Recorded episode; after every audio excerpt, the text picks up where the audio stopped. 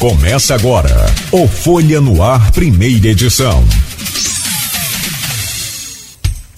Segunda-feira, 14 de agosto de 2023. Começa agora pela Folha FM 98,3, emissora do grupo Folha da Manhã de Comunicação, mais um Folha no Ar. Temos o prazer de receber aqui nesse programa Felipe Gomes Manhães, ele é advogado especialista em direitos do consumidor.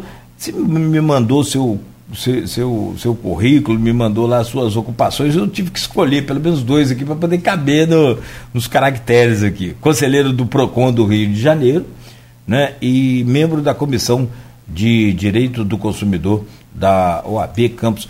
Doutor Felipe, bom dia, muito obrigado pela presença, é um prazer recebê-lo aqui nesta manhã. Seja bem-vindo.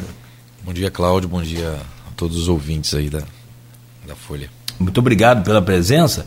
É, você teve, você foi presidente da comissão também de direito do consumidor da OAB Campos. Daqui de Campos. E hoje você faz parte como conselheiro, como, como membro. Como membro, sim. né? Você é da, da 12 segunda subseção? Sim, sim. Hum. E, da, e da comissão de direito do consumidor do Conselho Federal também em Brasília.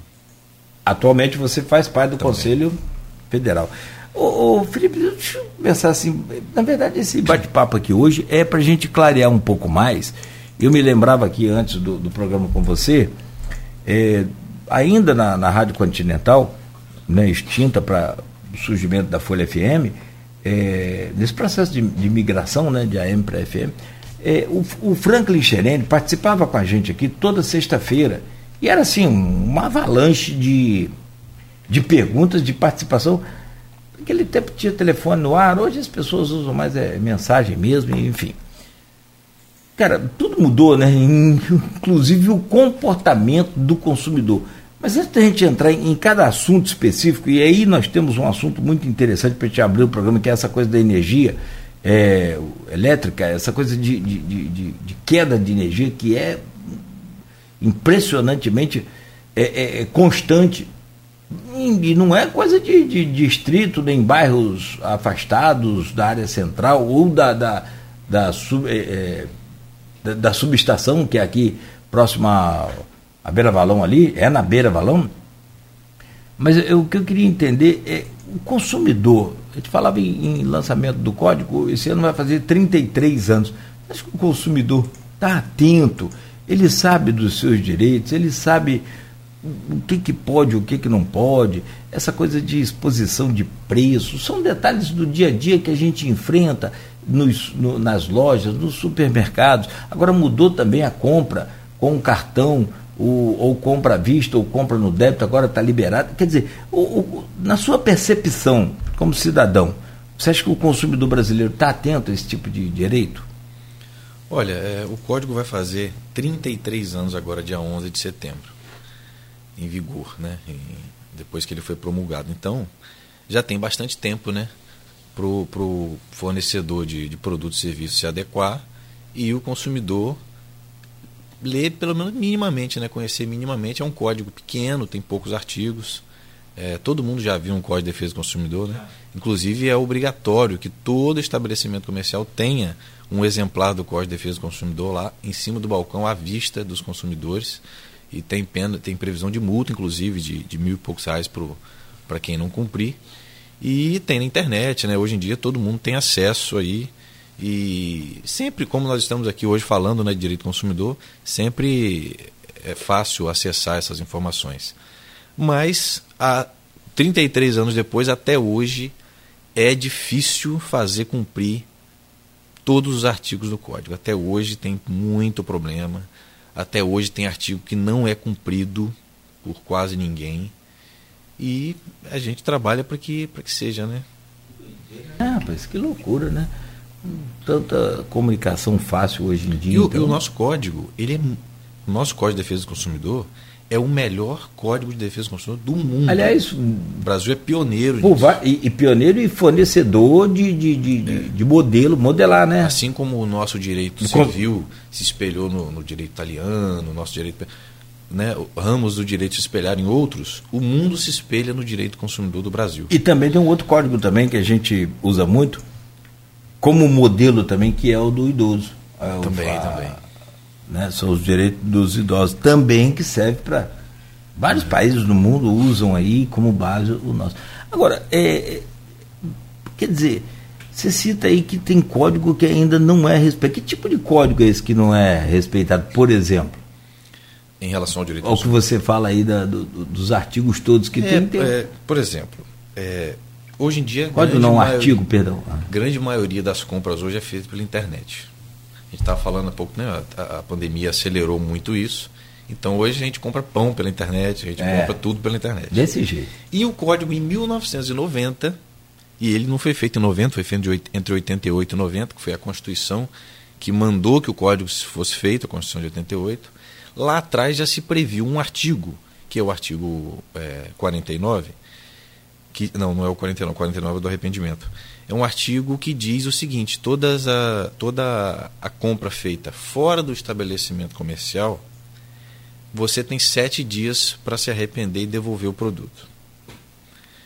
Não existia internet naquela época, mas era possível comprar coisas fora da loja através de uma revista, através de, telefone, até por carta. Então, não existia internet, mas já e essa, esse artigo é o mesmo até hoje. E esse não existia internet, não existia computador, não era divulgado, não era difundido como é hoje. E o artigo abraçou, o mundo mudou, só que o código não precisou se moldar isso tanto. Ele, esse artigo continua valendo e, e, e, se encaixou bem nesse, nesse novo, nessa nova forma de comprar. E esse artigo diz o seguinte: olha, é, a devolução do dinheiro do consumidor que desiste da compra, ela tem que ser imediata. Você já viu alguma algum fornecedor devolver não. imediatamente? Imediatamente é, é, imediatamente, é em um minuto. Imediato é na hora. Na hora. Não tem.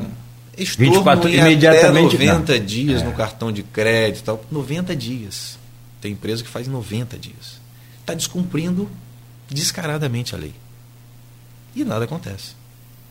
É um dos que menos se cumpre é esse, né? É. Nós vamos falar sobre isso, sobre compra pela internet. Já tem o Christian, acho que Skype coloca aqui, ou Skiff. É, perdão, Christian, mas na pronúncia está aqui. É, Bom dia, é horrível, já recebi ligações às 21 horas. E, e, telemarketing, é. que nós vamos falar mais na, na, frente, de fato é, e aí a gente vai né, colocando o programa para andar e vai tocando nos assuntos que nós vamos falar hoje. Eu, a gente pautou aqui para falar sobre energia. É, a, é, é, o consumidor brasileiro também ele, ele, tem um, é muito acomodado. Eu acho que com relação aos seus direitos, com relação aos nossos direitos, a gente se acomoda muito, porque eu não sei se é preguiça ou falta de tempo para recorrer aos nossos direitos. No caso, a gente tem que usar o PROCON. O direito do consumidor tem que usar o PROCON. Quais são as três, as duas coisas? Preguiça, falta de tempo, falta de tempo, estresse, porque dá trabalho reclamar, tudo demora. Demora, demora. Dá mais trabalho até do que às vezes o próprio problema. E aí você faz o quê? Arca com o prejuízo. Eu, eu, eu posso falar por mim, como cidadão, como consumidor, posso falar pela empresa um pouco também. É, é, é, é frequente, é constante, a coisa é absurda. Quando eu tenho filmado, tenho gravado, o, que acontece aqui, por exemplo, nos estúdios, quando. Porque o, o problema não é a falta de energia. O problema são aqueles piques e, e repiques o tempo inteiro. Pá, pá, vai e volta, vai e volta, vai e volta com uma, uma, uma intensidade tão grande que é impossível os aparelhos eletrônicos de hoje em dia, então, muito mais sensíveis a essa é, instabilidade do que os mais antigos, não resiste, não, infelizmente não resiste. E aí você perde. É computador, é fonte de, de, de alimentação para equipamentos, e sem contar outros danos. Geladeira, isso queima, fica uma beleza. O que, que o consumidor tem direito nesse caso? E aqui no centro, que eu me refiro, e nos bairros também, nos distritos, mas eu falo pelo que a gente vive aqui no centro da cidade, que não é pouco, é muita, muita, muita é, ocorrência dessa instabilidade, né? dessa uhum. é, irregularidade no fornecimento da energia. O que, que a gente tem que fazer não é para receber só os queimados, não. Acho que isso é um processo legal que você pode explicar também.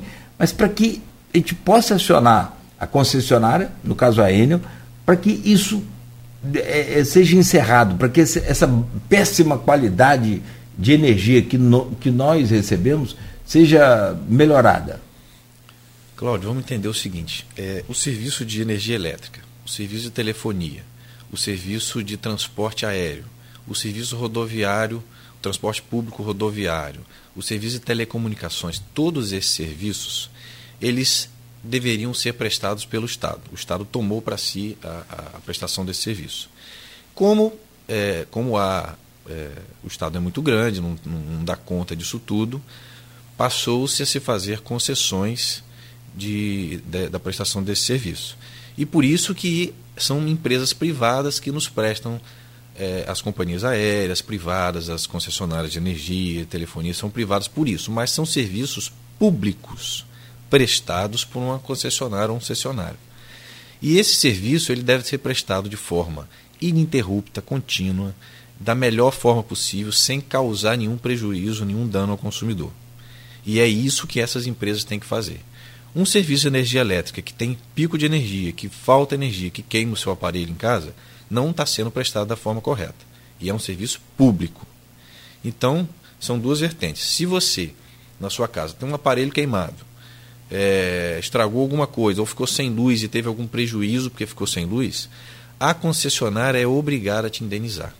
Claro que ela não faz isso. E aí você tem que procurar o PROCON, procurar seu advogado e entrar com uma ação e demonstrar quais foram os seus danos, seus prejuízos, seus lucros cessantes, etc. E para receber a, a, compensação por isso. Por isso é, não é necessário, mas é interessante, por exemplo, guardar notas, as notas fiscais dos produtos que você tem, é, até mesmo depois do prazo de garantia, não que isso seja obrigatório para você comprovar que aquele aparelho existia e era seu. Você pode comprovar por foto, por vídeo, por testemunho, por qualquer coisa. Se eu estou na sua casa, caiu um raio lá, ou caiu, deu uma, uma queda de energia lá, e, e, queimou sua geladeira eu estava lá e vi, não, eu vou, vou, lá no fora e digo, não, eu vi, realmente foi isso que aconteceu. Tal. É uma prova, você não, não é obrigado, não é obrigado a ter é, um, um, determinado tipo de prova para comprovar isso. Mas o certo é que a concessionária tem que te indenizar se você teve algum prejuízo em relação à queda de energia. Agora, é, quando esse problema acontece assim de forma corriqueira e que não causa assim, um prejuízo imediato né, de uma queima de um produto e tal, é preciso os órgãos de, os órgãos de fiscalização é, estar atentos a isso e, porventura, até entrar com ação civil pública contra a concessionária para que ela estabilize, normalize o serviço e, e, e, acabe com esse tipo de coisa, porque é, não pode causar, às vezes não te causa um dano imediato, mas um pico de energia toda hora, ele vai queimando o seu aparelho. O aparelho tem componentes eletrônicos, uma televisão, uma caixa de som, para suportar a queda de energia, mas não infinitamente. Então, e fica difícil você provar ao longo do tempo que aquilo queimou por causa de picos de energia constantes. Então é preciso fazer essa tutela coletiva do direito do consumidor para que o serviço seja prestado de forma adequada. Você imagina, isso é um, um problema gigante, um problema, acho que por aí afora tudo Afeta nacional. Todo mundo, é, nacional. Beira de praia também é outro complicador. Se você for, tem a maresia, precisa ficar lavando constantemente ali as conexões, os cabos, é, essa coisa toda. E aí entra aquilo que você falou aí agora, se você não consegue é, acionar a empresa que ela não, não vai te pagar diretamente, que já aconteceu comigo aqui uma experiência, por exemplo, nós fizemos de mão, de punho mesmo, né, depois passou para o digital, mas já serviu de punho para quem não tem acesso ao, ao digital. Você pode fazer um, um documento escrito, colher assinatura com o CPF dos vizinhos, por exemplo, e levar na, na uhum. na fornecedora de energia para tentar receber direto. Se não conseguir, aí você tem que acionar o seu advogado, o PROCON. No caso não tiver advogado, pode ir direto ao PROCON. Uhum. Agora eu te pergunto, e aí que eu falo, como que a pessoa vai fazer isso num corre-corre doido desse? É. É importante sim procurar concessionária, mesmo sabendo que na maioria das vezes não vai adiantar, é importante e é preciso acionar a concessionária até para demonstrar no PROCON ou na Justiça que você tentou amigavelmente administrativamente resolveu o problema e não conseguiu. Então, você, guarde o protocolo, liga para lá, vai lá presencialmente, guarde o protocolo, leva as suas provas e tudo mais e demonstre que aconteceu um fato que te causou um prejuízo. Mas se é, é realmente é, é, trabalhoso, às vezes ir lá reclamar é mais complicado, te causa mais prejuízo do que ir ali comprar um liquidificador novo, uma é, coisa, um produto é. novo que queimou. Esse que é o problema. Mas infelizmente é, é o único caminho. E aí, acho que essa, essa, essa impunidade é uma mola, né, para que eles continuem impulsionando aí essa baixa qualidade. Eu acho que é, muito da cultura nossa. Por exemplo, nos Estados Unidos, se, se um produto está tá exposto lá à venda no mercado e ele, de, de alguma forma, causa algum prejuízo, algum incômodo na população, a população tem o bom senso, coletivamente, de não comprar mais aquele produto. E essa é a maior punição que o fornecedor pode ter: não vender o produto. Então, se o brasileiro passar, a, se ele compra um produto que está vindo vencido, está vindo estragado, está vindo com algum, qualquer tipo de problema, o que não está funcionando, que queima rápido, você compra um celular, alguma coisa, com pouco tempo ele, ele dá defeito. Isso é um outro assunto né, chamado obsolescência programada, que é a moda hoje em dia. Já é há muito tempo, mas hoje em dia estão, eles estão sofisticando mais. Você compra um produto tem um ano de garantia. Ele vai funcionar um ano de garantia, com um ano e um dia ele dá defeito. Ou apresenta um vício oculto. E aí você faz o quê? Joga fora. Como é que você vai? Acabou a garantia. Você vai entrar com uma ação para reclamar de, uma, de, uma, de um produto de 50, de 100, de 500 reais? Não vai. Então é o que eles fazem. E o que, que acontece? É, é, em todo tipo de produto isso, em todo tipo de serviço. Engraçado, eu estava conversando com o guru da, do PROCON, hoje responsável pelo PROCON, o diretor do PROCON Campos, e estava falando, cara, de todas as concessionárias, tem Água do Paraíba, reclamação, Água do Paraíba busca solução para o problema. Para quem está reclamando, a Água do Paraíba busca solução para quem reclamou. Qual o problema dessa pessoa? Vamos tentar resolver. É... A empresa de energia não, ela não quer nem saber, ela nem tem contato e raramente atende o PROCON. Tipo coisa assim, sabe? Parece que está melhorando, procura mais contar, mas a, a princípio, o, porque ela sabe o que? Ela tem certeza da impunidade. Uhum. É, é, essas empresas, elas já têm uma cota para isso. Para esses problemas que são causados, o consumidor é 10%, assim, chutando, uhum. de consumidores que vão lá reclamar de alguma coisa e que vão acionar a empresa judicialmente. Então, o lucro para ela é melhor ela pagar esses 10% dessas pessoas que reclamam do que investir em melhoria, do que dar manutenção correta, do que trocar o cabeamento, trocar o transformador que está obsoleto, trocar o medidor de energia que está obsoleto. É mais vantagem. E é por isso que ela não faz. E esse preço, essa cota que eles têm para pagar essas, essa pouca quantidade de ação judicial, num universo de muitos problemas, quem paga é a gente. Isso está embutido na conta de energia, de uma certa forma. Eles não tiram do lucro deles para pagar esses prejuízos. Então, não, a não conta tira, não fecha para a é, gente, mas fecha para eles. É. Você hoje faz parte do é, PROCON Rio de Janeiro, você é conselheiro do, do PROCON Rio de Janeiro. Tem muita diferença da, dos costumes, do comportamento do consumidor carioca para o, o, o Fluminense, por exemplo, aqui para o campista, para a região norte do estado? Não, Ou é a mesma. Os hábitos de consumo né, são o consumo é o mesmo, né? a gente consome a mesma coisa. É, em grandes centros, você tem talvez um consumo mais digital até do que no, no interior, né? Pelo, sim, pela, sim. pelo dinamismo, sim. pela, por ser um grande centro. Mas os problemas são os mesmos. Não tem, né? Não, não, não é um, um, consumidor mais exigente do que o nosso. Porque a, é, é, a, gente tem um problema sério também de comportamento de, de compras. Muitas vezes a gente é mal atendido de volta. No lugar Exatamente, esse é o problema. Esse é o problema. Se o consumidor, seja de uma cidade pequena ou uma cidade grande, se está tendo algum problema, se você parar de consumir aquilo ali, a empresa vai ter que se mexer, ela vai ter que melhorar. Então você não vai precisar entrar com ação, só que todo mundo tem que fazer isso junto. Esse é que é o problema. Enquanto tem um que reclamou e parou de. Eu mesmo, se eu for mal atendido, maltratado no local, qualquer que seja, eu não consumo mais ali. Pode ser mais barato, pode ser o que for. Eu não compro mais. Se todo mundo fizesse isso, aquele consumidor vai ter que resolver o problema ali e adequar o serviço. Senão ele sai do mercado. Olha, eu vou te falar o que eu vi semana passada uma funcionária de uma loja é, é, fazer com uma consumidora.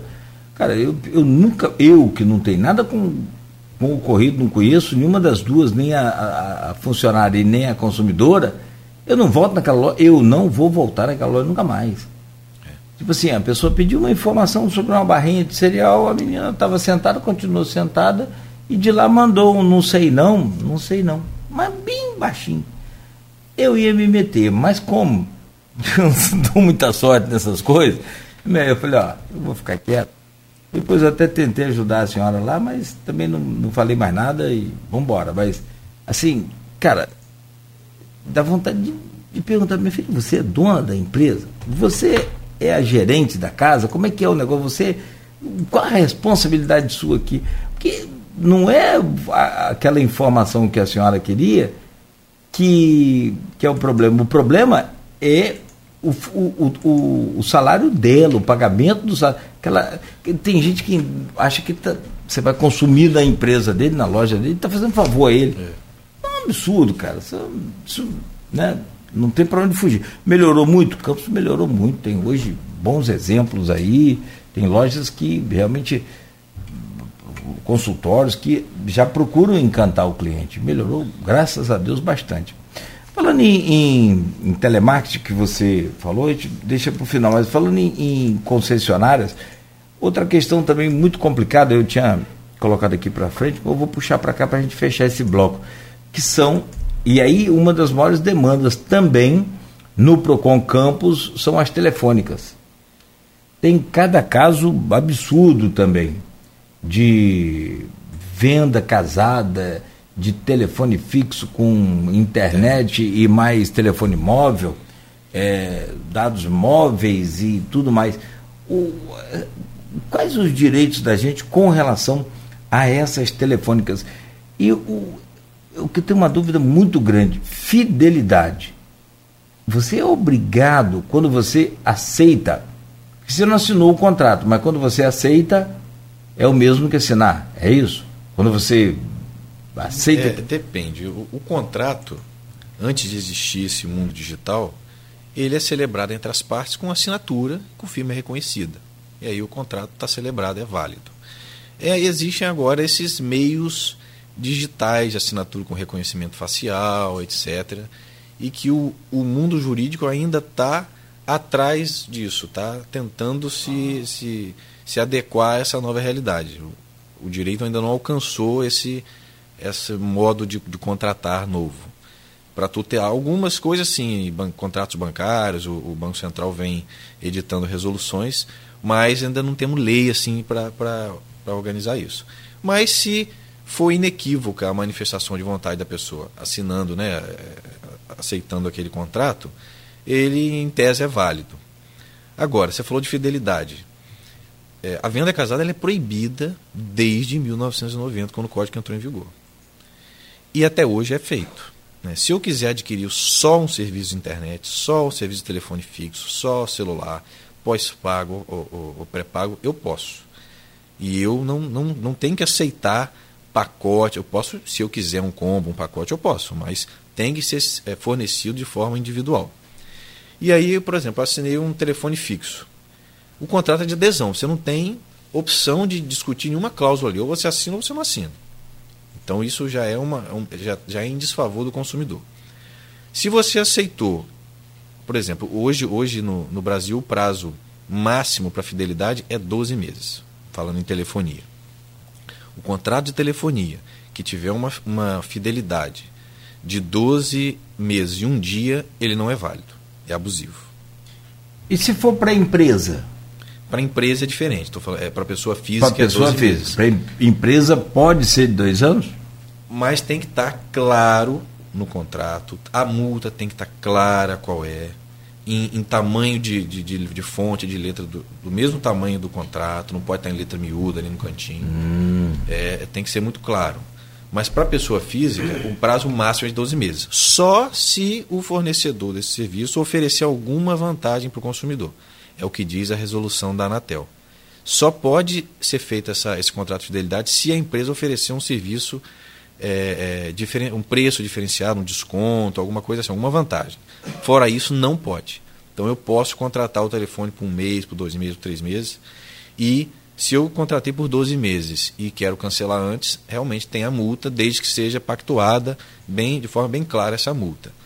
Mas se o serviço não está sendo prestado de forma adequada, você não é obrigado a pagar a multa. Porque muitas empresas prestam um serviço ruim e aí meio que força o consumidor a, a cancelar e ainda, ainda quer cobrar a multa ainda. Sim. Não pode.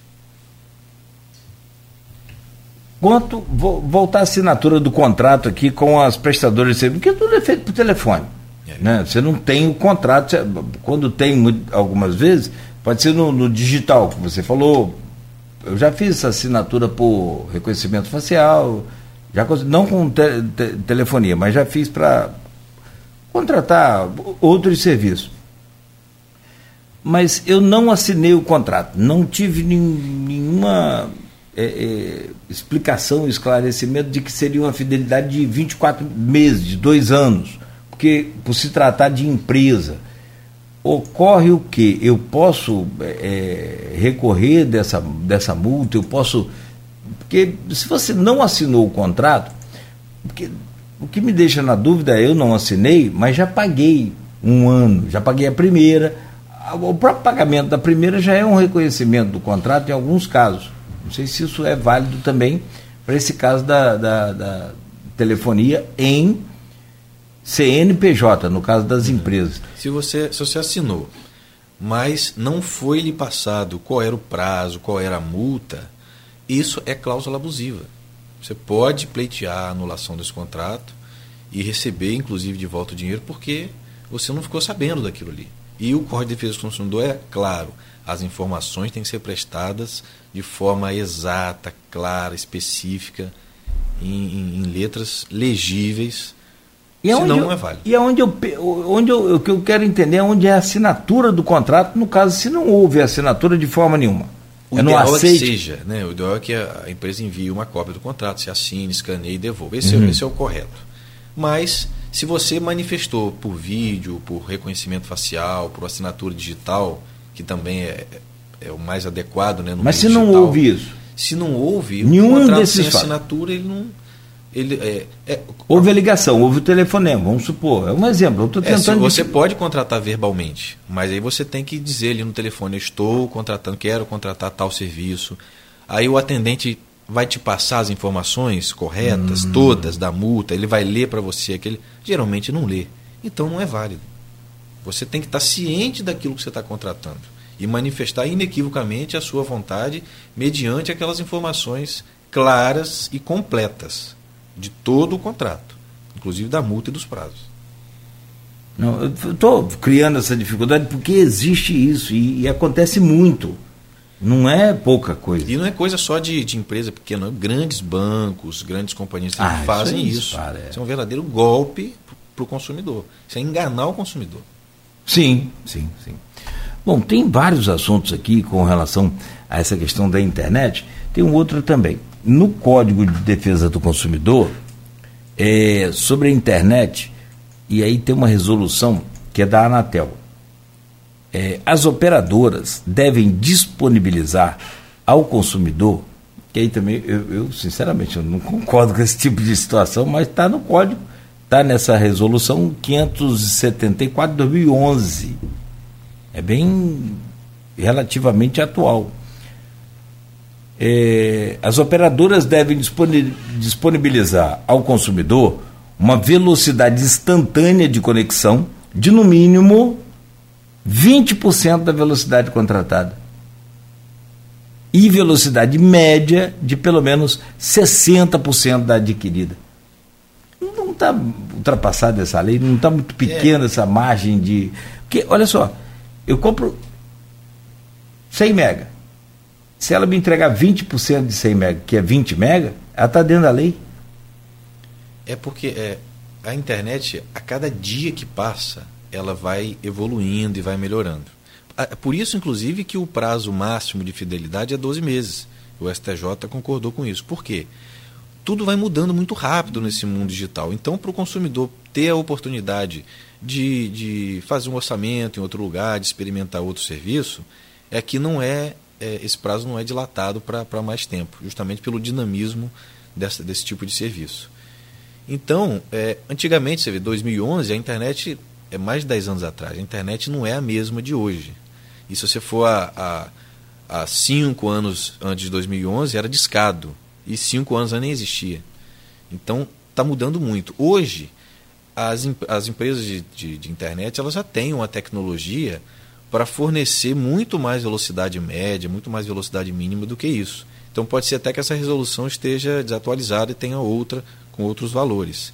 Mas isso é de velocidade mínima, porque evidentemente pode acontecer uma instabilidade, né? a conexão, a velocidade não consegue talvez ser a, ser a mesma é, alta o tempo inteiro. Então a empresa também não conseguiria. Todo mundo ia demandar em face dela, né, se ela se baixasse um mega ali do mínimo. Então tem essa margem em virtude disso. Mas claro, se está valendo essa resolução hoje, é preciso ser atualizada porque o serviço já está sendo prestado de uma forma muito mais moderna do que em 2011. Ah, foi a mais nova, mais recente que eu achei em todas as pesquisas que eu fiz aqui, porém, não, não vou garantir. De repente existe uma outra aqui que não apareceu e eu não, a minha grande crítica é esse tipo eu, eu, eu, Mesmo que os percentuais tenham mudado, mas mesmo assim, para você ter um percentual de no mínimo 20%, eu acho muito pouco. A minha crítica a essas resoluções de agências reguladoras é o seguinte: nós temos o Código de Defesa do Consumidor, que é uma lei federal editada por mandamento constitucional, é uma lei de ordem pública, ela é uma lei é uma lei ordinária, mas ela é diferente das outras. Ela é muito mais especial. E não pode, de acordo com a hierarquia das normas do direito, uma resolução se sobrepor ao Código de Defesa do Consumidor nunca. Nós vamos falar disso quando a gente falar de direito de arrependimento. Então, quando uma resolução. O, que, que diz o código?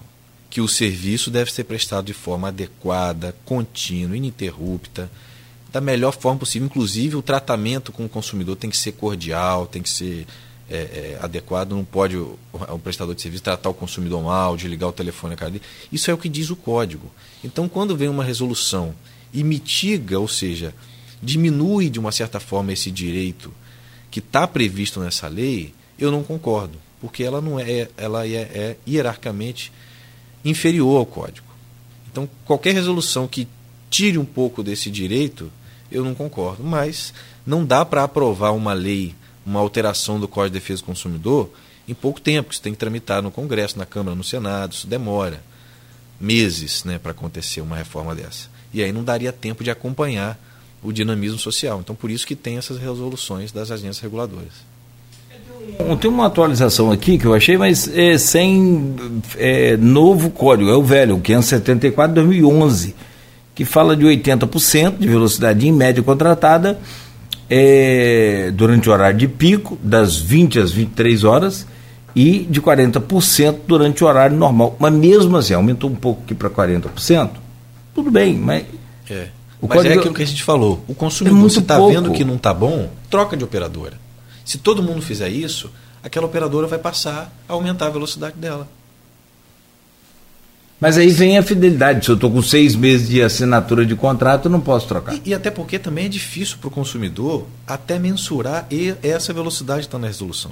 É muito difícil a gente provar que não está tendo uma velocidade. Ah, a mesma coisa é, é a tensão de, de corrente. Exatamente. A tensão de corrente é a mesma coisa. A tensão de energia que você recebe na sua casa, 100, 110, que fala 127, né?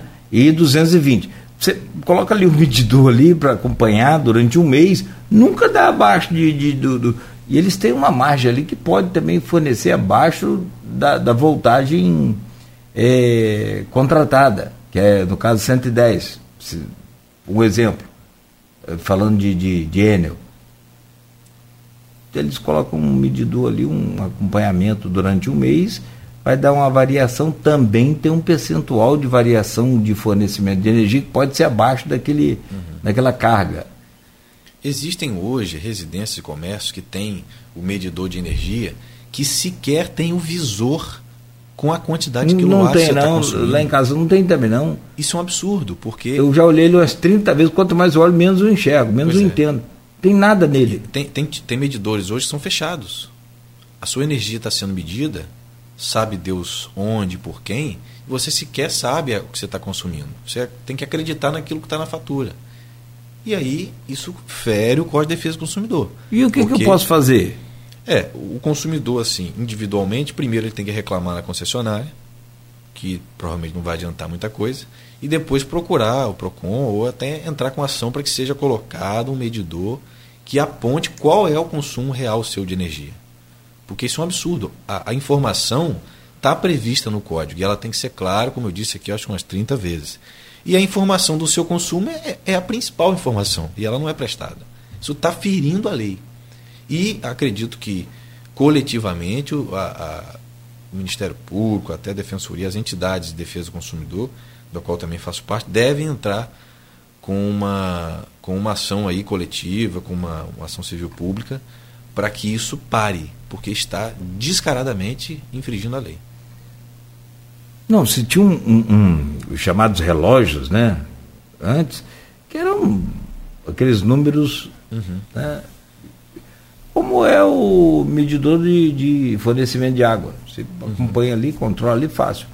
O, você falou uma coisa interessante. No, os, os, antigos relógios, né?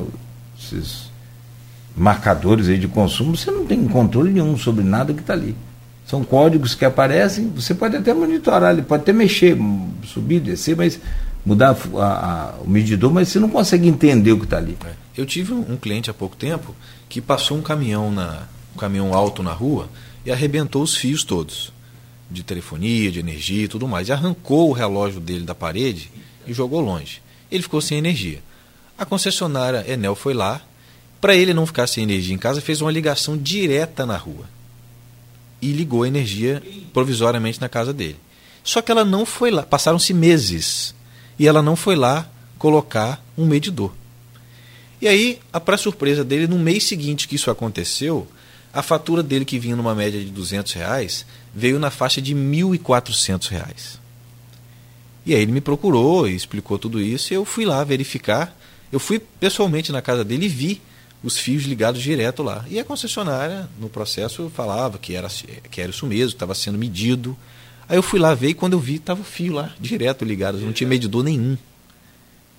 Isso é um absurdo. É estimativa. Estimativa, mas a, além de ser abusiva essa estimativa, ela estimativa deveria não, ser ele, 200 ele, reais, que era o consumo dele. Sim. Todas as faturas dele vinham 200 reais. Como é que pode passar para E como que foi o desfecho da causa? Já desfecho é que a concessionária foi condenada a, em primeiro lugar, imediatamente lá colocar um relógio, um relógio novo.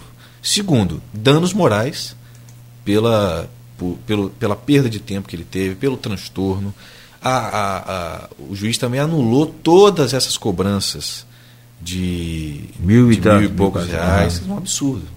Isso acontece com muita gente. Não, ainda fiquei preocupado aqui de, de correr o risco, olha, oito horas, de correr o risco de ser classificado lá como é, desvio de, de, energia, o famoso gato, né? É.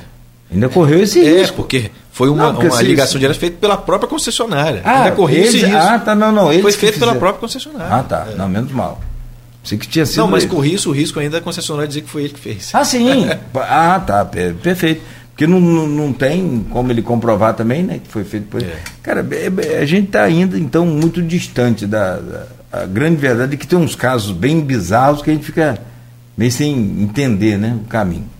Bom, são 7 horas e 55 minutos. Eu estou conversando aqui com o Felipe Gomes Manhães, é advogado, especialista em direitos do consumidor, é conselheiro do PROCON do Rio de Janeiro e membro da Comissão de Direito do Consumidor da OAB Campos. Ô, ô Felipe, eu vou te pedir licença só para fazer um rápido intervalo. Na sequência, a gente volta com outras informações e com outras perguntas também aqui sobre o direito de compras aí é, do consumidor por compras na internet, por compras no comércio físico. Agora, por exemplo, teve Dia dos Pais ontem, né? Hoje costuma ter aquele troca-troca, aquela coisa de arrependimento, né? enfim. Bom, vamos, vamos saber os detalhes desses direitos daqui a pouco, próximo bloco, aqui no Folha no Ar ao vivo pela Folha FM, ao vivo também aí pelo Face, pelo YouTube, Instagram, você pode acompanhar pela Twitch TV, daqui a pouco tem o podcast do programa e logo mais a reprise na Plena TV. O programa tem o oferecimento de Coagro, Proteus, Unimed Campos, Laboratório Plínio Bacelar e Plínio Bacelar Vacina.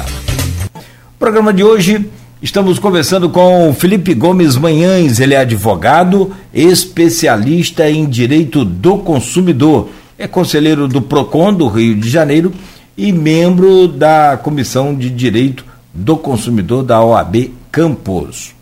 Registrar aqui o carinho também a audiência do nosso querido Murilo Diegues, super Murilo Diegues. Aliás, o jornal já fica aberto aqui, ó, na coluna do, do Murilo né, para a gente acompanhar aqui sempre. Murilão, um grande abraço. Eu não vi o Murilo na feijoada também, porque é aquela história, né? O movimento é grande, muita gente. Na feijoada, sábado, sensacional, espetacular a festa. É, acabei, eu tive com o Alfredo, mas não tive com, com o Murilo. Né? Triste para mim, né? é ruim para mim. Mas o Murilo aí, um abraço, um carinho sempre. É, Bom, Felipe, tem muito assunto para a gente falar. Eu quero entrar em um assunto também bem polêmico, bem, bem interessante, que é essa questão do estacionamento. Mas antes, deixa eu só dar uma, uma consultada aqui nos seus conhecimentos sobre o Código de Direito do Consumidor com relação ao Dia dos Pais, por exemplo. Movimentou o comércio, movimentou, graças a Deus, aí a, a nossa cidade. É, agora, hoje, se o pai não gostou do presente. Não gostou, é uma coisa. Ou se o presente não deu, ou ficou grande, ou ficou pequeno, ou ficou em desacordo com o, o que ficaria ideal ali para o pai. O que, que ele pode fazer com esse presente? Ele, ele tem o direito de trocar? Ou a loja faz por, por gentileza, por fineza, por conquistar o cliente? Como é que é isso? Olha, se, se o presente foi comprado numa loja física, a loja ela não é obrigada a trocar o presente. Mas a grande maioria troca por outro produto, por, por outro tamanho, outra cor, né? Se a pessoa não gostou, para fidelizar o cliente, manter o cliente, né? Um, já é uma, uma um consenso assim no já é, uma, é praxe, né? No comércio. Agora, se o presente, claro, aí se ele comprou na loja física e veio com defeito, veio com né, algum problema ali, ele tem o direito de trocar, ele, porque todos os produtos, independente da garantia oferecida pelo fornecedor, todo produto não durável tem, tem 30 dias de garantia e os duráveis têm 90 dias de garantia. Então não tenha dúvida. Agora, se o, o presente veio perfeito e ele quiser trocar, só se a loja permitir mesmo a troca. Se, mesmo se é, não, é, não por gosto de, de cor ou qualquer coisa assim, por exemplo, de modelo, não por isso. Mas se. É por, conta de tamanho, por exemplo. Não deu. Ah, deu um tênis ao, ao, meu pai, deu um sapato. Mas ficou pequeno, ficou grande. Não tem o direito de trocar. Não há previsão legal para esse tipo legal, de troca. Legal não. Pessoa, a loja troca. É, troca se quiser. Mas é. é Sim, grande, mas é, sempre troca, troca. Mas obrigada ela não é, não tem previsão legal para isso. Agora, se o produto foi comprado pela internet ou pelo telefone, por pombo correio, qualquer coisa que seja. Que seja. Ah. É, o consumidor tem sete dias para se arrepender e devolver o produto sem nem precisar dizer o motivo. Não precisa dizer que, que sim, não deu, sim, que sim. não gostou. Não importa. Ele tem sete dias a partir do Pode usar o produto? Aí, boa pergunta. Pode usar o produto que eu é, é, é, comprei pela internet, me arrependi, mas eu usei o produto. Olha, você tem que devolver o produto exatamente como ele veio. Se você. Se tirar usou... etiqueta, essas coisas. Não, etiqueta, o é, ideal relativo. depende do produto, né? Aham. Porque roupa é uma coisa, Aham. eletrônica, depende do produto. Mas você tem que devolver exatamente como você recebeu, porque aquela empresa vai revender aquele produto. Então você tem que devolver igualzinho. Se você viu que não gostou, não é do seu tamanho, da cor que você queria, não é como você viu na internet, você, você devolve igualzinho, está ali, sem problema. E isso é o que diz o artigo 49. O fornecedor tem que te devolver, e aí é o grande problema, imediatamente a quantia paga. Eu acho que zero, tá, ah, 0,000 devolve imediatamente. imediatamente. Imediatamente eu, é um minuto. Um minuto. Não, eu estou aqui, agora. devolvi agora, na mão. Papel. Produto. Ou assim, você enviou o produto pelo correio, Geralmente as empresas te dão um código, você vai lá no correio, posta aquele, aquele produto com aquele código gratuito. Isso tem que ser gratuito, tá? A devolução não de, pode devolução ser cobrada. É gratuito, sim. Gratuita. Sim. Qualquer devolução. Você vai lá devolve. A partir do momento que o produto chegou lá, eles conferiram, viram que está correto, ok, faz a devolução. Só que eu já vi isso levar 90 dias para devolver o dinheiro. Isso é totalmente contrário à lei. Tem que ser imediato. Perfeito. Ah, se eu comprei no cartão de crédito financiado, é, é, é dividido? A, a, empresa tem que comunicar ao banco, a operadora do cartão, e mandar ela da baixa e, e, e anular. Aí tem um prazinho, aí tem um é. período. Até porque não pagou à vista, então não aí, tem. É aquilo que a gente falou. O código foi feito em 1990, não existia isso. Uhum. Então não consegue tutelar todas essas, essas coisas que podem acontecer no, no mundo real, né, dos fatos. Mas tem que ser o mais rápido possível. Não pode injustificadamente ficar com o dinheiro. Não pode chegar uma lá. parcela, vencer uma parcela do cartão, por exemplo. É, essa, essa rescisão tem que ser imediata. Se devolveu, recebeu o produto lá, tá ok, não tem dano nenhum, é aquele produto mesmo, comunique imediatamente o banco. Cada caso é um caso e aí você vai destrinchando, vai criando outras pegadas, outras perguntas, mas para não, não, não, ficar muito agarrado nesse assunto, é, eu também posso cancelar a minha compra pelo cartão. Eu, eu pessoalmente, do, olha, eu comprei aí, me arrependi e quero cancelar essa compra aí no cartão. Ou a só a empresa que eu comprei que pode cancelar o. É, minha... O ideal é você comunicar a empresa, porque esse direito que está previsto no artigo 49 é para ser exercício em face do fornecedor e não em face do cartão de crédito, até porque não existia cartão de crédito quando a lei foi feita. Então é em face da empresa. Agora, 90 se... não, 90 existia. Cartão, cartão de crédito? Existia. Só que era para. Eu tinha acabado de nascer, né? Então... Rapaz, você também vou te falar uma coisa, hein? Não, mas passava naquela maquininha. No papel, você não lembra, não? Como você não lembra, rapaz? Não isso não. Hã? É, não, eu você acho que eu sou 30... da nota promissória para cá. Você, que nota promissória? Até o Dom Pedro I. você tem quantos anos? 32. 32. Vai me fazer essa pergunta ao vivo aqui. Né? Rapaz, não, aqui vem na guilha. Eu, 52. Olha a diferença. Não, mas, pô, bem vivido. É, aí. então, assim, você, caramba. Você, o importante depois, é a aparência. Aí complica. Vamos lá. Você, cara, era, era impressionante. E tinha empresário naquela época, quer dizer, empresário não é empresário, cara sério. Tinha os, os, os golpistas. Você recebia um cavalhaço de, de papelzinho de, de carbonato, com carbono, com tudo. Você colocava o cartão e passava uma maquininha com um rolo em cima do cartão. Por isso que os números do, dos cartões são aqueles números até hoje. Daquele formato. Daquele formato é, é, é como se fosse. Não sei o nome que dá aquilo, mas como se fosse em 3D. É. Até hoje você percebe que é alto relevo, não é? Uhum. Pode ver que é por conta dessas máquinas você não tem mais necessidade disso. Uh, hoje não tem, ele já tem um chip, não precisa nem de cartão praticamente, né? Então assim, é, era inter... e você assinava a sua compra. É. Você imagina, tinha um, eu conheci um amigo lá em. Ainda tinha golpe, né? Não, o próprio, não tinha, tinha eh, os sabidos, eu falo que não é empresário, são sabidos que tinha um cara, ele tinha uma, uma joalheria né, em Itaoca e Itaipava. Itaipava. Itaoca primeiro, depois Itaipava, lá em, em Itapimirim, uhum. no Espírito Santo aqui, perto de Marataízes. E o cara passava, toda semana ele passava um monte de compra falsa ali, ele mesmo. Achava cartão, sei lá de onde ele arrumou aquilo. Mas até você, a comunicação era difícil, né? Então, é. até descredenciar o cara, as é, é, bandeiras de, de cartão pagavam, tinha que pagar. Mas também você vai vendo que o cara, uma semana dá golpe, não dá golpe, aí depois é o pessoal descredencia. Mas o ideal é desistir em face da, da fornecedora. Da, da, da fornecedora, ah, mas você pode. de golpe, se você viu uma compra no seu cartão e você não, não comprou nada, não recebeu nada, aí você sim comunica a empresa do cartão de crédito para anular aquela compra dizendo que não foi você. Os aplicativos de banco hoje em dia tem até um menu específico para isso, você dizer que não reconhece determinada compra e aí a empresa vai investigar e vai anular aquilo ali. Sim, é. é até caso pague e depois devolve também. Vamos lá então, vamos para os é, é, estacionamento de, de estabelecimento comercial, estacionamento pago, estacionamento é, é, público, estacionamento público pago. Vamos, vamos conhecer os direitos aí do estacionamento, cara, que é um, um dos assuntos mais polêmicos que tem é essa questão. Estacionei meu carro num supermercado, numa loja, num shopping, num edifício garagem, num estacionamento pago.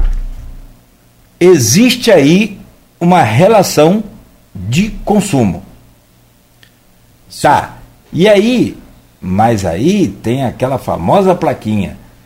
Esse estabelecimento, esse estacionamento não se responsabiliza por nada, é, nem por seu veículo e nem por nenhum bem dentro do seu veículo. Verifique se está tudo certinho. Tá, tá, tá. E aí, de que, que vale essa placa? Eu paguei o estacionamento, eu estou consumindo naquele estabelecimento, não preciso pagar. São vários casos. O que, que eu tenho de direito no estacionamento? Olha, para o estacionamento privado, a, a sua relação de consumo ali é com o próprio estacionamento. A atividade empresarial do estacionamento é justamente cobrar por, pela vaga, pelo uso da vaga. Essa é a atividade. Você está ali por isso. Então, o empresário que tem um estacionamento ou tem um, um local que tem estacionamento, ele podia economizar o que ele gastou para fabricar aquela placa e não colocar ali. Às vezes vem até no borderozinho, naquele bilhetinhozinho que, você, que, que, não é nota fiscal, é só um bilhetinho de uma máquina lá, um, um papelzinho. O Código um de Defesa do Consumidor já diz isso claramente, que é responsabilidade objetiva do estabelecimento qualquer dano, furto ou roubo que aconteça ali com o veículo e os seus pertences que estão no veículo. E é, o STJ também tem até súmula para isso. Então a responsabilidade é objetiva, você sequer tem que provar, você basta apenas é, demonstrar que houve o furto, o roubo, o dano ali, e a responsabilidade é objetiva. Eles têm que arcar com todo o prejuízo do veículo e o que tinha dentro do veículo. Se você conseguir provar tudo que tinha ali. É, se, o, se o estacionamento é público, é na rua, estacionei na frente do supermercado na rua e fui lá comprar, evidentemente que não é responsabilidade do supermercado. Agora, se o supermercado, shopping, qualquer coisa, oferece um, um estacionamento, seja pago ou seja gratuito, ele é ah, tá, responsável. Tá, tá, tá. Porque você está ali em função da compra que você vai fazer, em função dessa relação de consumo que você vai estabelecer com o estacionamento. Senão você não estaria ali. Uhum. Então, é também, mesmo sendo gratuito, responsabilidade do, do estabelecimento. Então, deixa eu dificultar um pouquinho para você, porque essa foi fácil. Mas, é, vamos supor que é, eu estacionei num, num estabelecimento comercial, mas não comprei, não consumi nada e não paguei o estacionamento. Naturalmente eu vou ter que dar um, vai ser porque tem uma regra, para cada empresa é uma empresa, porque o estacionamento da empresa ele faz o que ele quiser, ele cobra quanto ele quiser. Você estaciona num, num supermercado, aí ele estipula lá, estacionamento gratuito para consumidor, para clientes, em consumo. Porque senão também posso estacionar lá. Ah, eu sou cliente aqui, eu compro aqui todo mês, toda semana. Hoje não estou comprando, mas eu compro aqui. Todo... Não. É clientes em consumo, em período de consumo. E aí eu não consumo nada. Eu dei um caô ali e estou indo para um, estabelecimento próximo ali, que é muito comum. Uhum. Né? É muito comum. Tem supermercado aqui em Campos, por exemplo, ou qualquer outro estabelecimento aí, de outra área, mas que ele tem estacionamento perto de um, de um setor de, de, de perto de um banco. Eu quero ir ao banco. Perto de, de estabelecimento de saúde é uma beleza, né? Para ter. Né? Você precisa ir lá no médico. Não tem estacionamento. Você vai e coloca aí num, num supermercado. Como que funciona nesse caso em que eu não consumi no supermercado e nesse trecho, nesse, nesse período de tempo, houve um problema no meu carro. Porque pode também não ser só. É, é, não pode ser furtado, mas de repente ele pode sofrer um, um dano, um dano uma, um, arranhou um carrinho de compra, um outro carro, uma bicicleta, sei lá, quebrou um retrovisor. Pronto. E aí? Todos esses danos são passivos de indenização. Não só o furto, como se alguém bater no carro, arranhar, tudo isso é passivo de indenização. Agora, se eu entrei no supermercado, por exemplo, num shopping, numa academia, para comprar um produto. Mas cheguei lá, não gostei do preço, estava caro, não tinha o um produto que eu queria, não importa. Essa, essa responsabilidade não é para o consumidor que efetivamente comprou alguma coisa. Você foi ali em função disso. Não importa se você comprou ou não. Agora, se você, por exemplo, para o carro num determinado estacionamento para ir trabalhar, para ir fazer alguma outra coisa. Você usa aquele estacionamento que é oferecido gratuitamente pelo supermercado, por exemplo, para ir fazer outra coisa. Cabe ao estabelecimento comercial fiscalizar se as pessoas. Porque o estacionamento é privado, é dele o estacionamento. Ele é aberto ali, mas é para clientes que vão fazer compras ou que vão na intenção de fazer compras. Cabe a ele fiscalizar através de um funcionário, através da, daquele bilhete, né, da catraca, o consumidor que está indo ali para consumir ou consumindo. Porque tem aqueles espertos que usam o estacionamento que é privado, gratuito, mas é privado, para fazer outras coisas. E aí fica uma situação complicada, né? Porque a lei não, não é específica a esse ponto. Não é, não protege o consumidor que está só comprando, o que é aquele que vai comprar também.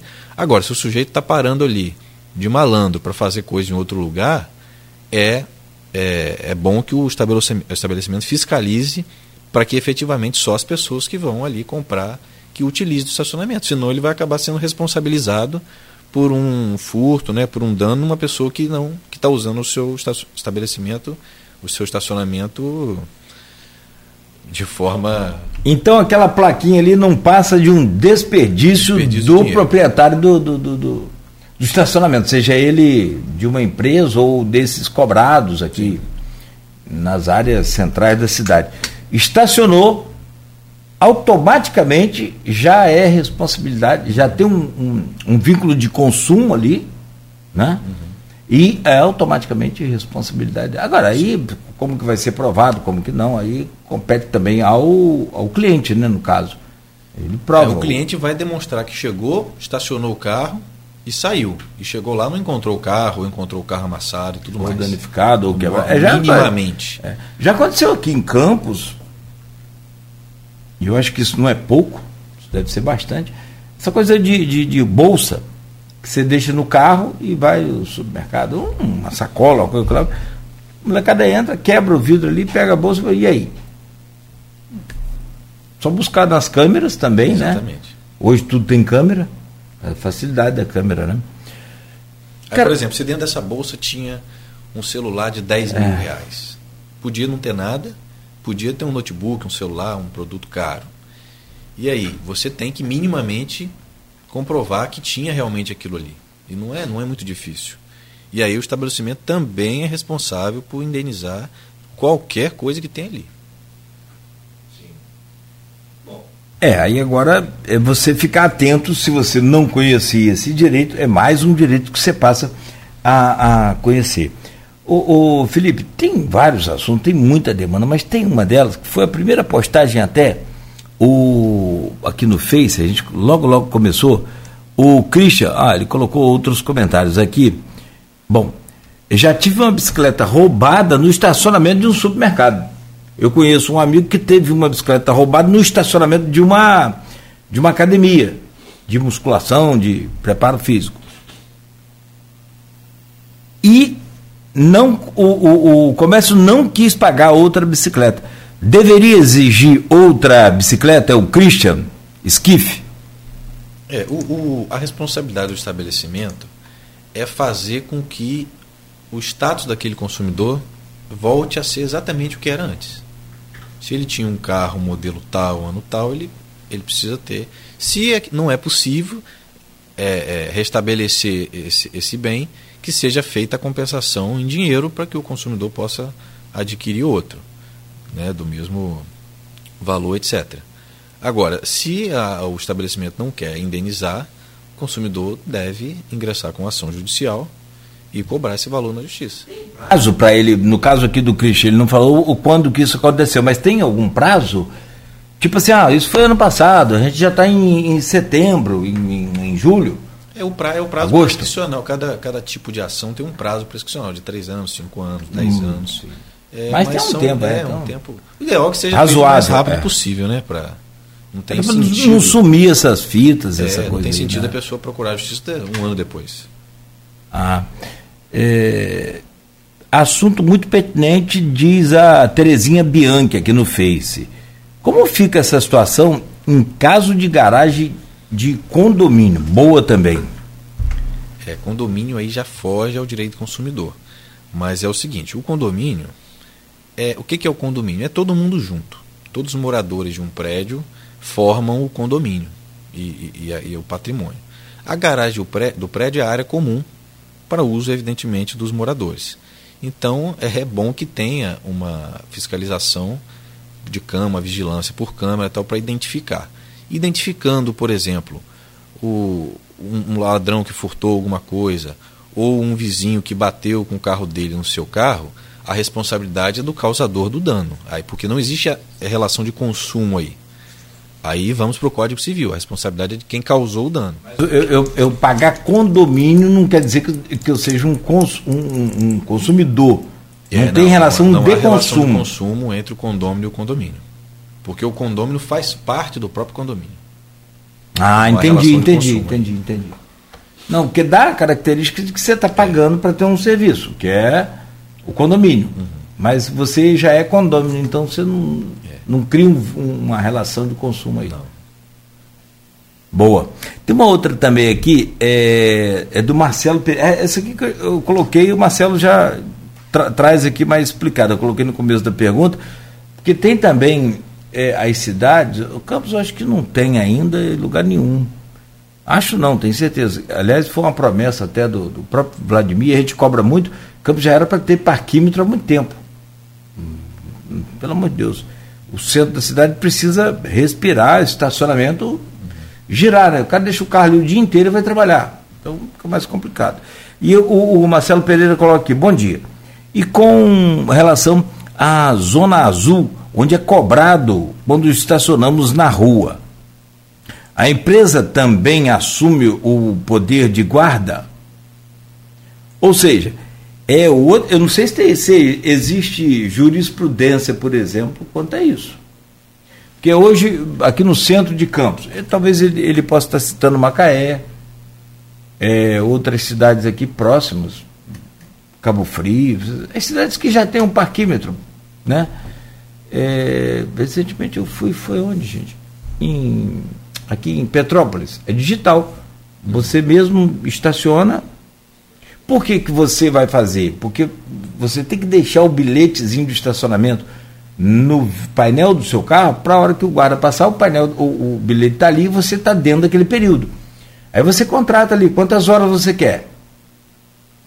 Inclusive tem até um aplicativo em, em Teresópolis, Teresópolis. Petrópolis eu posso falar de certeza. Você baixa o aplicativo, chegou na cidade, baixa o aplicativo de estacionamento. Quando você vai estacionar ali em determinado lugar, você já digita no, no, no seu próprio aplicativo, imprime lá e coloca no, no painel do carro. Uhum. Beleza, né? Show. Mas cria um vínculo de consumo aí com o poder público? Que no caso, é. aí o beneficiado é a prefeitura. É polêmico isso. Ah, ele está falando aqui Petrópolis. Show. Por quê? Foi o mesmo exemplo que eu dei o, o, o carro está parado na rua. É um local público. A prefeitura, diretamente ou através de concessionários, ela cobra pelo uso momentâneo daquele espaço público. Mas ela não tem nenhuma forma de, de, de coibir, de controlar, de, de assegurar a segurança do veículo ali. Então, é, aí você pergunta, é uma relação de consumo os, os, a, o serviço público também é protegido, a, a, o, consumo de um serviço público também é tutelado pelo Código de Defesa do O serviço público tem que ser prestado de forma adequada, correta, tanto quanto os privados. É e não é uma relação de consumo. É para isso, se, se o veículo for roubado ali, é difícil, quase impossível você conseguir responsabilizar o ente público porque você estacionou ali é, seria a mesma coisa de a gente responsabilizar a prefeitura se houve um furto na minha residência. Ah, mas eu não pago IPTU, eu não estou usando o solo público, assim como eu uso o solo aquele, momentaneamente, daquele, ocupa aquele espaço ali do estacionamento. Então aí nesse caso fica bem difícil. É melhor colocar no estacionamento privado mesmo. É, não tem nenhuma jurisprudência que eu pesquisando rapidamente aqui, não tem. Né? Em, em, em rua, não. É. Assim, rapidamente aqui não tem. Agora, em shopping também. É consumo. Aí é sim, particular, sim. mas eu não, não, não. Porque tem um outro detalhe: tem estabelecimento que cobra para você estacionar lá, ou você paga tantos reais por hora, aí o problema de, de valor não existe tabela, cada um coloca o seu, ou então você consome naquela loja. E aí, ao consumir naquela loja, você automaticamente libera o tiquezinho de estacionamento, lá no, no próprio caixa. Tá, beleza. Mas e se eu fui lá comprar um determinado produto e não achei? Como é que eu faço? É só procurar o gerente, é só não. procurar um caixa. Não tem problema. Se você procurou o produto não não encontrou, mas seu carro estava estacionado ali, sua bicicleta, sua moto, no estacionamento privado do shopping, da mesma forma a responsabilidade. Agora, bicicleta não sai ticket. É, mas aí através de outras formas você vai comprovar que ela estava ali, através de câmera, através de testemunhas. Vai, provavelmente a câmera vai filmou você entrando, filmou inclusive o ladrão levando a bicicleta, etc. Uhum. Então o ticket é, é um meio de controle, mas não é prova cabal de nada. Perfeito, perfeito. É. Bom, então fique atento aí. O estacionamento em local público, como disse o, o doutor Felipe Gomes Manhães, não gera direito do consumidor. Rapaz, é estranho isso, né? Apesar de que você está tá pagando. O Maurício Batista, não sei se é pertinente. É possível parar de, de pagar condomínio quando o imóvel, o apartamento, encontra-se fechado? Você acha? Qual é a pergunta? A pergunta dele é: não sei se é pertinente. É possível parar de pagar condomínio quando não, o imóvel não. ou o apartamento encontra-se fechado? De forma alguma. De forma alguma. Condomínio é uma prestação contínua ininterrupta feita para o rateio das despesas de todo o condomínio, estando o proprietário utilizando o imóvel ou não. Até o, o, é que o Marcelo observou, observou, bem. Eu não falei, mas é sim. É, o Marcelo esteve em Petrópolis esse final de semana e ele coloca aqui, Marcelo Pereira. É, Petrópolis é de uma empresa particular. Que aí é aquela história, a prefeitura terceirizou né, privatizou, não, terceirizou, não privatizou. Agora, quer ver um exemplo? Se você estiver num ônibus. Estive seja, lá ah, esse final de semana. Ah. Seja um ônibus do próprio município, que exerce essa atividade, ou seja uma empresa terceirizada. E se você for assaltado dentro do ônibus, você pode pleitear a indenização daquilo que foi ah, é? furtado ou roubado em face do município ou em face da empresa, ou dos dois. Porque o transporte público é público, foi terceirizado, mas é público. Então ali você tem que ter a segurança que você está dentro de um ônibus, sendo a obrigação do, do transportador é, é uhum. é, transportar você de um lugar uhum. a outro em segurança e proteger o consumidor, é o que diz o código, a sua vida, a sua segurança, a sua saúde. Então, se acontecer alguma coisa, você se machucar ali, se cortar num, num, num ferro, uma coisa enferrujada ali, se machucar ali dentro, por culpa do, né, por sim, algo causado sim. pelo ônibus, ou for furtado, é responsabilidade sim. Não, mas o é um furto exemplo... eu não sabia. É, o, não, é. o ferimento, qualquer coisa, o desvio de bagagem, essa coisa, tudo bem. Já é, talvez seja mais conhecido da, da população. Se você estiver no ponto de ônibus, nem entrou no ônibus ainda, ah. e um ônibus te atropelar, é direito do consumidor. Também. Mas se uma moto atropelar? Aí não. Não. não aí é a sua relação jurídica com de direito tá, civil tá, com o tá, motociclista. Tá. Se for um terceiro, mas é. se for o ônibus que eu estou esperando. Porque o transporte é público. Primeiro é muito azar. E segundo, quer dizer, está no ponto de ônibus, ainda na sofrência ali, ainda leva uma, uma cipuada do ônibus aí já. Por incrível pareça, é direito do consumidor. É direito do Ah, Sim. vai pela via Sim. direito do consumidor? Que legal, cara. Que legal. Eu, por exemplo, estou aqui agora. A luz que nós estamos hum. consumindo aqui o ar condicionado que está soprando aqui, tudo isso aqui é, de, é consumo. É. Eu que não que sou apenas um convidado, eu estou consumindo a sua luz, eu estou consumindo. Se, o, se estourar, por exemplo, um cano ali no ar condicionado e o gás começar a vazar por ali, intoxicar e a gente morrer aqui, eu vou responsabilizar a empresa do ar condicionado. Eu que nem sou o proprietário do ar condicionado. Isso é direito do consumidor. Ah, é? Que doido. Que, não, mas isso, isso não aconteça. Ah, não, claro. É. não, sim. Morrer não, né? Só um. Deus me livre. Mas assim, nunca ouvi. Desse, tô, essa cadeira que eu estou sentado, se ela quebrar aqui por um vício oculto e eu cair e bater a cabeça aqui, a empresa da cadeira vai ser responsabilizada. porque tinha um vício, tinha um defeito aqui. Aí, vício a gente chama quando é um, um problema no Sim, que você não consegue usar né, o produto. Agora, a gente chama defeito quando causa dano, prejuízo à saúde, à vida. Por isso que a gente chama defeito. São duas coisas diferentes, vício e defeito. Defeito é quando traz um risco. E vício é um problema que você não consegue usar aquele aparelho da forma como deveria ser. As ah. pessoas falam assim: ah, tua, minha geladeira está com defeito, ela não liga mais. Não é, não é defeito, é vício. É vício. Defeito é se a geladeira pegar fogo, explodir e causar um risco à sua saúde à sua vida. Ah, tá. Teve um amigo meu que perdeu uma televisão, né? É. Mas é, é não conseguiu reaver também. Não sei o que, que aconteceu agora com é, esse sistema de. essa coisa de vício oculto. Bom. Bom, são 8h40, a gente fecha aqui o programa de hoje, mas tem só um outro assuntozinho que eu queria trazer aqui e que tem tido uma incidência. Depois, então, na pandemia aumentou, agora aumentou. A lei está permitindo até se ocorra aí esse tipo de situação no sábado, que é o telemarketing. Cara, é muito inconveniente, mas muito inconveniente o telemarketing. É, foi feito recentemente uma alteração na lei em que todos os telemarketings precisam ter o, o código 0303 antes, no, no, número. Então, quando você atende, vê ali e vê que é 0303, é um telemarketing. Só que, acho que, de, de, sei lá quantos, um ou dois tem esse 0303, esse código. A maioria Ainda não tem, eu não sei se está no período de implantação ainda ou se já venceu, já acabou esse período. O que, que é possível fazer para evitar? Esse, me parece que o, o, o, site da Anatel tem um não me perturbe. Sim, sim. Mas nem nesse não me perturbe os caras respeitam. É. E aí, como é que a gente faz para ter esse bloqueio, ou total ou parcial, dessas ligações que incomodam demais? É, isso é um verdadeiro inferno, né? Eu. Você quer me tirar do sério, é, é esse tipo de ligação. O Código de Defesa do Consumidor, lá atrás, já dizia o seguinte, no artigo 6 inciso 4. Esse tipo de, de propaganda né, de, de é abusivo.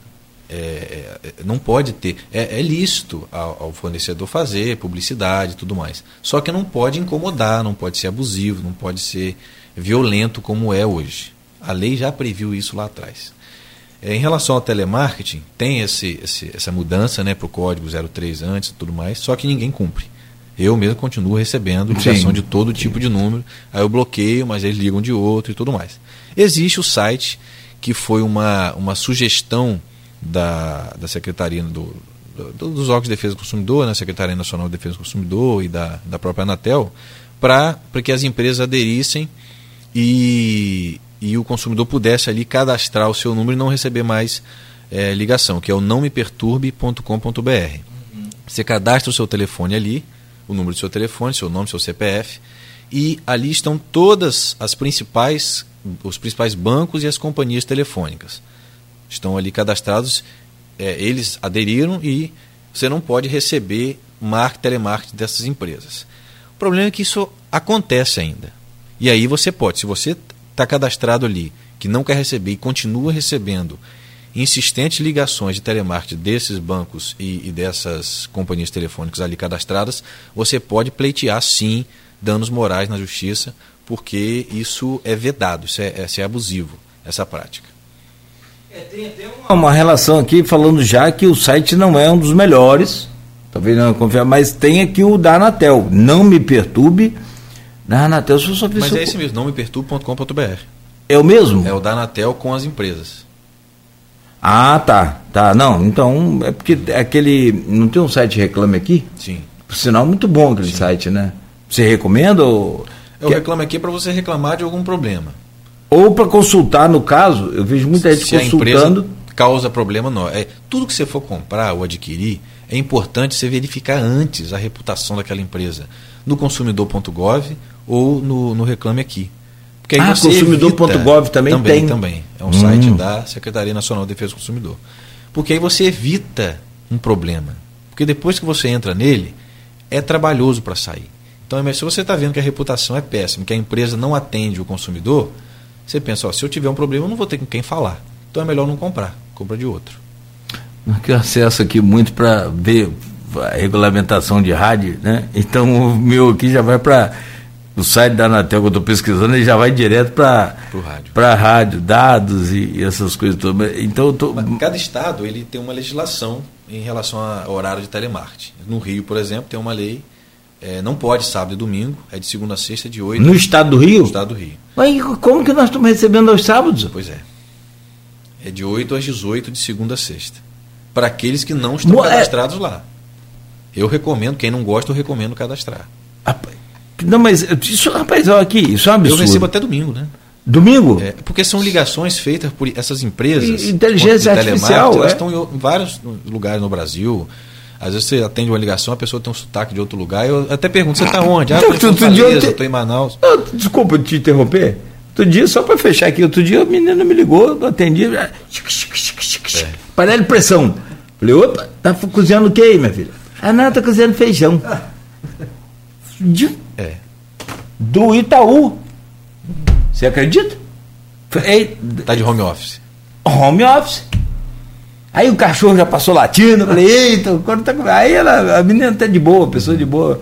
Enfim, era para oferecer um, sei lá, uma coisa, um serviço lá, mas tem hora que você tá de boa, mas é. sábado, 21 horas, 28 horas da noite, sábado, tá esse pessoal ligando aí. É. E eu mesmo cadastrado lá, além de continuar recebendo ligações, eu recebo SMS, que é tão ruim quanto. Você recebe SMS ainda? O SMS não está cadastrado lá no Não Me Perturbe, devia. Para não receber SMS Sim. também. Aí fica o telefone apitando toda hora, você vai corre para ver se ah, desinstala é um isso. cliente, alguém. Ah, não, não mas, mas é, precisa é, de código, é. é. é. Não, às vezes você vai. Você vai ver, é propaganda. Não, e eu já liguei, por exemplo, a minha, a minha, meu telefone é vivo. Eu já liguei para Vivo eu falei assim para moça, olha, nesse momento aqui eu tô ajoelhado no chão, você não está vendo, mas eu tô ajoelhado, que eu tô pedindo pelo amor de Deus, não me envie mais SMS, de nada, de nada. E eu eu já tenho assim uns 10 protocolos. E eu continuo recebendo, isso já tem uns dois anos.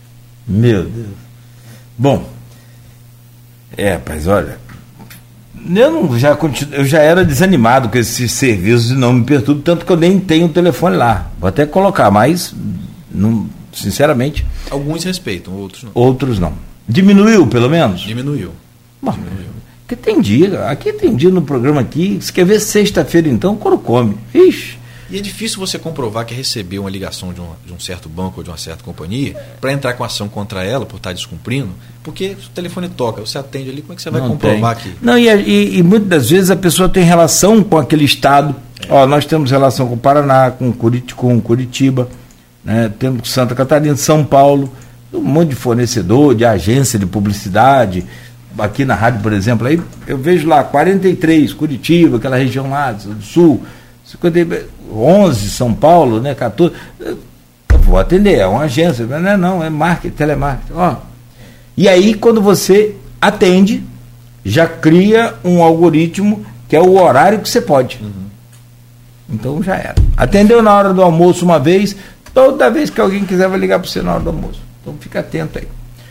Meu caro é, Felipe Gomes Manhãs, é claro que um programa não dá para falar de código do consumidor de forma nem abrangente, nem muito menos total, mas dá para a gente dar uma pincelada nesses assuntos mais polêmicos, o que deixa a gente aqui, é, assim, à vontade para te convidar para que de uma próxima vez você esteja aqui também trazendo outras novidades, outras experiências e orientando aí cada vez mais o, o, o nosso ouvinte, o nosso seguidor lá nas nossas páginas. Aliás, se quiser deixar seu endereço aí, fique à vontade, é, tanto físico quanto digital, algum contato para falar com você, fique à vontade. Muito obrigado pela entrevista. Eu que agradeço as perguntas aí dos telespectadores, vocês. Fui muito bem recebido aqui. Voltarei, infelizmente, porque se eu voltarei, se eu voltei é porque tem muito problema e tem muito problema muito golpe, muita. Né, muito. Infelizmente, apesar de 33 anos do código, sempre tem problema. Mas o Instagram é dr.felipemanhães. DR não é porque eu gosto que me chame de doutor, não, porque o Felipe Manhães já estava sendo usado por alguém. Aí eu fui, é fui obrigado a colocar. É. Mas tiramos dúvidas lá. dr. Felipe, Felipe Manhães. Manhães. Perfeito. Dá um busca aí no Instagram que você vai encontrar. Obrigado mais uma vez, Felipe. Um grande abraço. Um abraço lá na sua tia, na, na família toda lá, que a gente tem um carinho muito grande por vocês. É, fechamos aqui o programa de hoje. A gente volta amanhã às 7 horas da manhã com o Folha no Ar. Oferecimento de Coagro, Proteus, Unimed Campos, Laboratório Plínio Bacelar e Plínio Bacelar Vacina, uma clínica moderna especializada em vacinação.